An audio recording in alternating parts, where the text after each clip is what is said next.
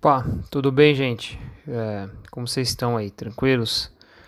É, frente a essa situação aí excepcional, né, que a gente tá, tá enfrentando, eu pensei em mandar para vocês aí, além da, das orientações, né, de estudo e tudo mais, da, da folhinha, né, do livro que vocês já têm, enfim, mandar um áudio também, como, sei lá, pensei em fazer uma espécie de podcast, né, para que vocês possam estudando aí, ouvindo o áudio, sei lá, quando vocês acharem melhor, né? É, a ideia é que esse áudio possa completar, né? Vocês possam conjugar o áudio com, com a teoria, né? E que possa ajudá-los a resolver os exercícios e, enfim, né? Estudar a matéria. Então, é, dando seguimento aí ao que a gente estava conversando, né? É, a gente viu os primeiros elementos aí da, da ocupação do Brasil no período colonial no, no aspecto econômico, né? Então a gente conversou bastante sobre aspecto da escravidão, né? A gente falou aí da, dos plantations, é, que é, são, né? Só para relembrar, o plantation é mão de obra escravizada, é, latifúndio e monocultura, né? É, a gente falou aí bastante dessa dinâmica, né? Da, do plantation, da plantação de cana de açúcar. Mas hoje a gente vai precisar, agora a gente vai, hoje não, né? Agora, né? A gente vai precisar falar sobre os aspectos políticos da colonização, né? Então, quer dizer, é, Portugal já tinha imposto aqui um aspecto de, de dominação, né? De povoamento através dos engenhos, mas tinha muito problema, muita dificuldade para impor aqui o pacto colonial. Lembrando que o pacto colonial é o monopólio da metrópole em relação à colônia, né? É, essa dificuldade se dava por alguns motivos, assim, né? O primeiro deles talvez seja o tamanho do Brasil. O Brasil é muito grande em comparação com, com Portugal, né? Então, mesmo que você trouxesse todos os portugueses para cá, você não povoava a terra, né? O litoral brasileiro é muito grande, então, por mais que você colocasse aqui os portugueses tivessem feito feitorias, né?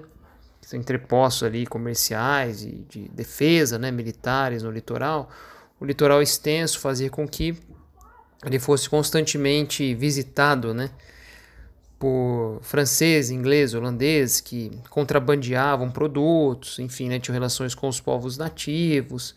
Quer dizer, uma série de, de aspectos, a distância, né, o Brasil é longe Portugal, muitas coisas, né, quer dizer, uma série de aspectos aí que dificultavam a imposição do Pacto Colonial. É, dessa forma, era necessário que os portugueses impusessem aqui no Brasil uma medida de administração política, né? É, então é isso que a gente vai, vai tentar é, conversar agora, né? A primeira tentativa de administração política do Brasil foi em 1534, com uma coisa que vocês conhecem, assim, vocês já devem ter ouvido falar, que são as capitanias hereditárias, né? As capitanias hereditárias, elas foram, na verdade, uma espécie de parceria público-privado, né? Uma vez que o, a coroa portuguesa escolhia um donatário, né, que era um nobre português, e fazia um acordo com, com esse nobre que era mais ou menos nesses termos, né? Então, assim, a coroa chegava para esse nobre e falava assim: olha, você fica responsável por, lá no Brasil, né, por tornar a terra produtiva, por proteger, por trazer gente, fazer lei, cobrar imposto, trazer escravizado, quer dizer, é todo, tudo responsabilidade sua. É, se der certo, o lucro é nosso, a gente divide o lucro, e se der errado, o prejuízo é só seu, né? Então, as capitanias hereditárias, que foram essas 14, né, é, faixas de terras divididas aí no, no litoral brasileiro, elas eram muito vantajosas, né? Era um negócio muito vantajoso para a coroa portuguesa, nem tanto para o donatário, né?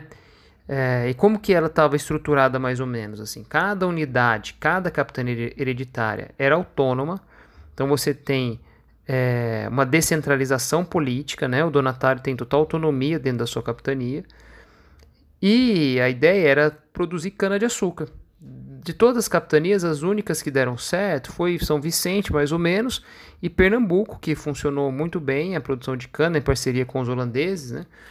É, mas as outras capitanias não, não funcionaram. Então, a capitania hereditária foi um modelo descentralizado politicamente que fracassou, o que levou o governo português a centralizar a administração a partir de 1848, 45, 48, né, com o governo geral. Que o que, que significa essa centralização política? Significa a presença efetiva da coroa que vai trazer para o Brasil uma série de funcionários públicos, né, sendo o governador geral o principal deles, mas você tinha o capitão Mor, que cuidava da defesa, o ouvidor Mor da justiça, né, é, enfim, o provedor Mor da, da economia. São esses funcionários públicos que vêm para cá administrar o Brasil. É, uma capital que vai ser Salvador. O poder local, Portugal entrega às elites locais através das câmaras municipais onde quem pode participar são os homens bons, né, que são homens brancos, católicos e proprietários, né, o que dá aí a cara, né, o gênero, quer dizer, da natureza de quem vai exercer o poder no Brasil, né, e o governo geral, por sua vez, é um modelo de administração política que se estabiliza.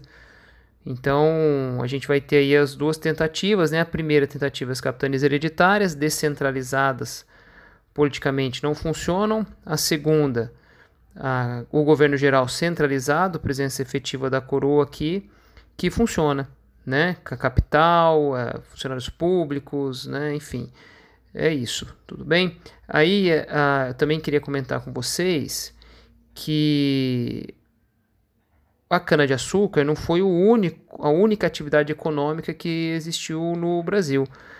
É, é, talvez às vezes a gente tenha a impressão de que a história econômica brasileira é dividida por ciclos no seguinte sentido: olha, primeiro tem pau-brasil, depois cana, depois ouro, depois café, né? E que durante esses períodos não se faz mais nada a não ser essas atividades. Então, quer dizer, durante o cana é só cana, né? Ninguém faz mais nada. Depois, durante o café é só café, durante o. Enfim. E não é bem assim que as coisas funcionam, né? Porque é, eu queria ressaltar essa perspectiva para vocês. As atividades econômicas do Brasil acontecem de forma simultânea.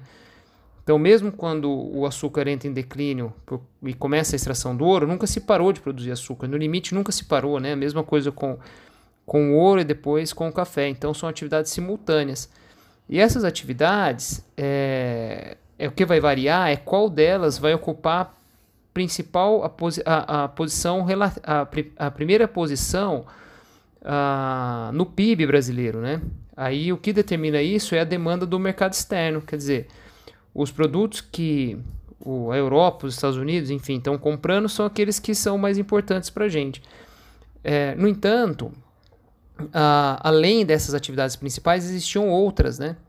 Que são atividades que a gente chama de atividades complementares ou subsidiárias, né? Quer dizer, forma bem, bem clara assim, porque não dá para o sujeito viver de cana de açúcar, comendo cana de açúcar, né? Então precisa de com comida, né? Precisa de mercadoria, quer dizer, precisa de criar é, formas de sobreviver ali além dessas, dessas monoculturas. Então eu queria chamar a atenção para vocês primeiro do algodão, né? Que vai ser produzido principalmente no caso do Maranhão. O algodão brasileiro vai ser vendido ah, para a Inglaterra, de forma bastante intensiva quando a Inglaterra está em guerra contra os Estados Unidos, na guerra de independência, no final do século XVIII. O algodão brasileiro também vai ser utilizado para fazer roupas para os escravizados, é, para ensacar a produção de cana, quer dizer, porque você não vai comprar é, algodão importado né, para fazer roupa para o escravizado. Então você tinha uma produção aqui. É, o tabaco na região da Bahia, é, as drogas do sertão, que são produtos de origem vegetal que tinham algum valor, né, é, monetário, então, sei lá, né, são produtos que são encontrados aqui na, na, na, na floresta brasileira, né, que tem algum valor, pode ser especiaria ou algum, alguma, alguma coisa que tenha algum, algum valor medicamental, né, medicamentoso, enfim, esse tipo de coisa, é, e principalmente a pecuária, a criação de gado em particular, que vai seguir o, o leito dos grandes rios brasileiros, né? Vai, o gado é importante porque além de comida, além de couro, além de leite, é transporte, né? É tração para os engenhos, quer dizer, tudo isso ele ocupa muito território, né? E ao ocupar o território, ele impedia as invasões estrangeiras, porque veja, o gado não é um, um animal é, naturalmente americano, então se você encontrasse um gado, né, um, um boi na América, significa alguém trouxe, algum europeu trouxe. Então essa terra está sendo utilizada por alguém, né? Então o gado é importante por conta disso. Tudo bem? Então a gente, só para recapitular aqui, a gente falou capitania hereditária, né? descentralizado, governo geral, centralização política e as outras atividades econômicas aí que complementam é, as principais a, atividades que são mais importantes para a composição da riqueza no Brasil. Beleza? Valeu, moçada. Espero que tenha ajudado aí.